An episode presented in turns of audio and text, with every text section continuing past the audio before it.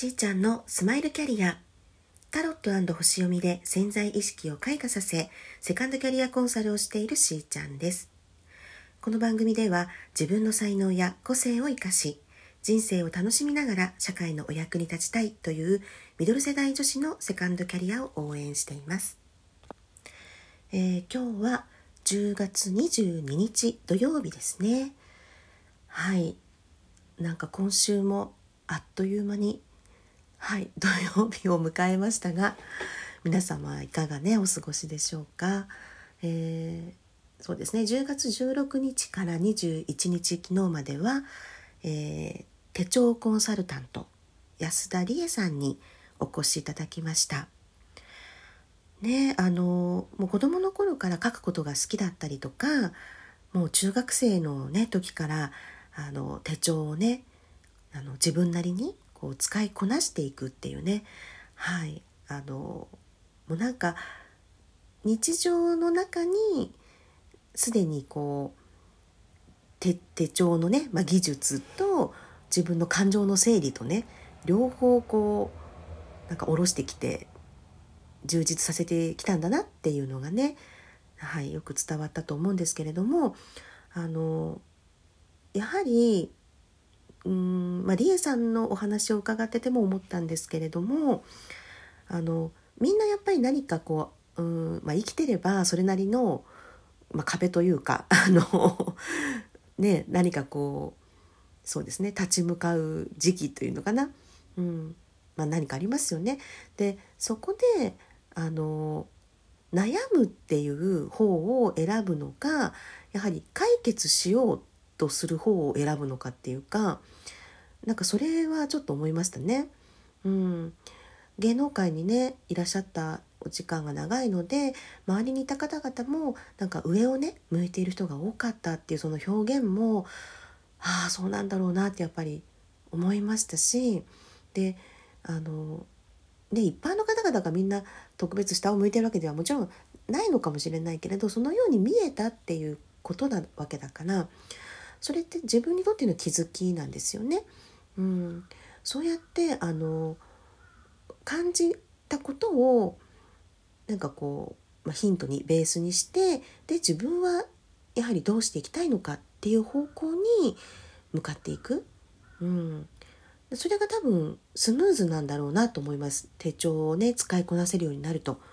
はい、なのでね、まあ、ご興味ある方は是非、まあ、今月10月末までですね無料体験会されてらっしゃるので、はい、ご覧になってみてください。そしてですね、えー、私の方は、はい、今週は、えーと、昨日までで一応マンダラアースという、えー、限定企画のタロットセッションですね。こちらが終了したんですけれどもはい、ご参加いただいた皆様ありがとうございました。えー、あの私もね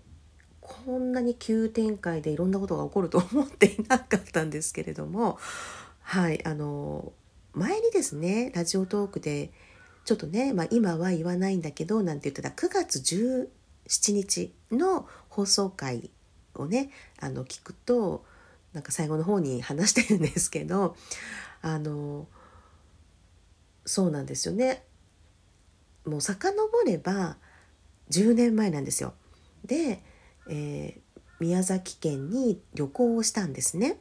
でこれはちょうどもう本当に何て言うのかな打ち込んできたお仕事から離れてで、まあ、正直いろんな傷も負っていたしもう疲労困憊、うん、絶望みたいなね。そう。っていうようななんかね時期があったんですよ。うん、でも本当今思えば本当にあの当時の皆様には本当に感謝しかありませんし本当これだけは伝えたいんですね。本当にありがとうございました。あの一緒に働けたことがもう何よりもあの私の糧になってます。うん。本当に。なのでいやなんだろう。うん。なんかすごくね感謝の気持ちで本当今いっぱいなんですね。うん。でちょっとお話ずれちゃったけど あのそうなんですその当時の職場を離れて、えー、リフレッシュしにですね友人がいるその宮崎に行ったわけですよ。そしてもういろんなところであの本当素敵な経験を させてもらったんですけど神社仏閣を巡っていく中でですねうんでそう20日の日はなんかフェイスブックでもちょうどこう思い出をねなんか10年前の思い出をシェアしましょうとか上がってきちゃって であそうだったここ行ったよねっていうような形であのね思い出したりすることもいろいろあったんですね。でその宮崎旅の時に本当ねあのいろんな思いが、まあ、巡って、まあ、当時はまだ見えなかったことなんだけれども、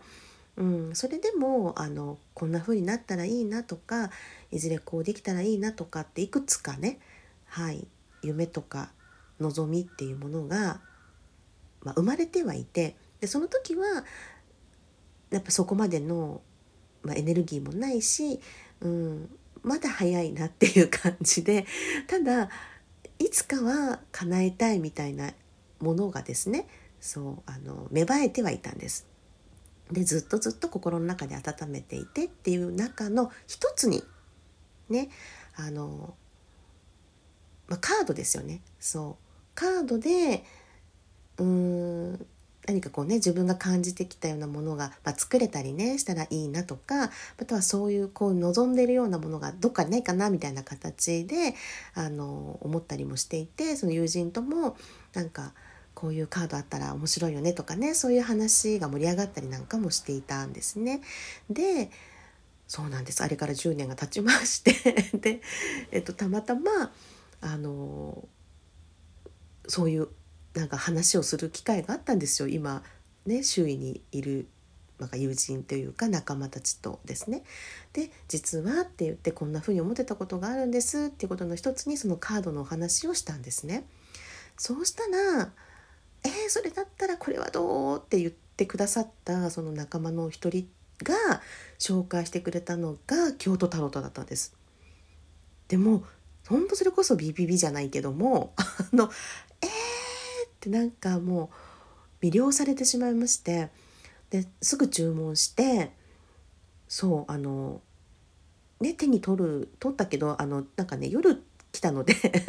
次の日の朝ねそう開封しようなんて思っていてでちょっとねあの出る予定もあったもんですからあの出たついでに神社にちょっとお参りしてで帰ってきて落ち着いてからですねそのあの京都タロットをね開封したんですね。で開封してでまずはねそのカードとお友達になるっていう感覚で私はいつも触れ合うんですけどでやっていく中でいつも自分が見ている、まあ、スプレッドがあってそれを展開させていたんです。でもう一枚一枚がその京都タロットの絵がすごく綺麗ですしその、まあ、普通のタロットね私通常トートタロット使ってますけどもあのまあ、どんな風にリンクしてるのかなとかこれはどういう意味かなって一枚一枚こう掘り下げていくとほんとね深いからあのあっという間に時間経っちゃうんですけどじゃあなんかねめっちゃくちゃなんか後ろに引っ張られるみたいなあの睡魔に襲われたわけですよ。でなんかグーってなるからあーなんかねそのままなんかね倒れ込むようにねあの眠ってしまったんですね。でもうなんか12時間寝たのかな ぐらいな充実感があったんですけどなんかふって目覚めたら3分しか経ってなくって「え？え？みたいな。なんだこれっていうのねそう感覚で。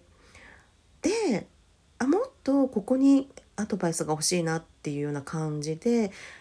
そうなんですだから展開したまんまだったんでタロットを。だからそこにあもうちょっとここをヒント欲しいなっていう感じでいろいろやってってたら手が勝手にバンバンバンバン動いて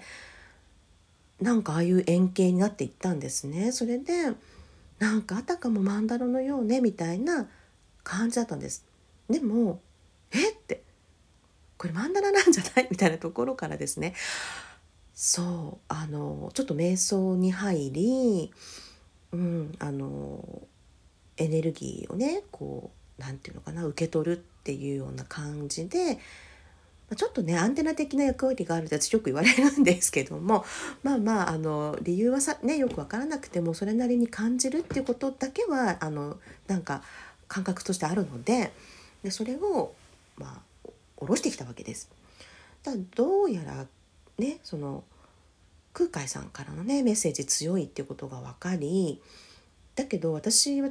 特別ねそのあの詳しいわけではなく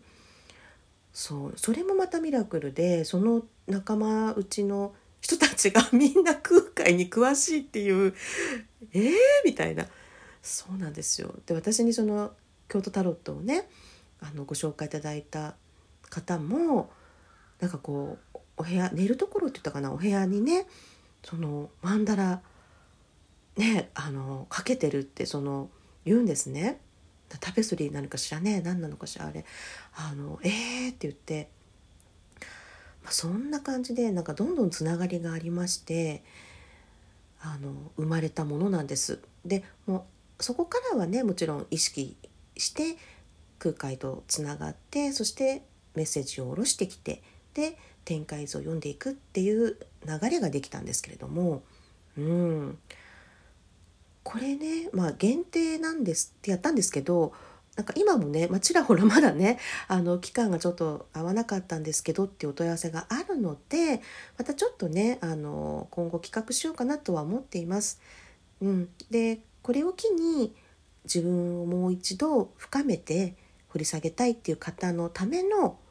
えー、コースも考えましたのでそちらもですね次回はご案内できるようにしたいと思いますので楽しみになさっていてください。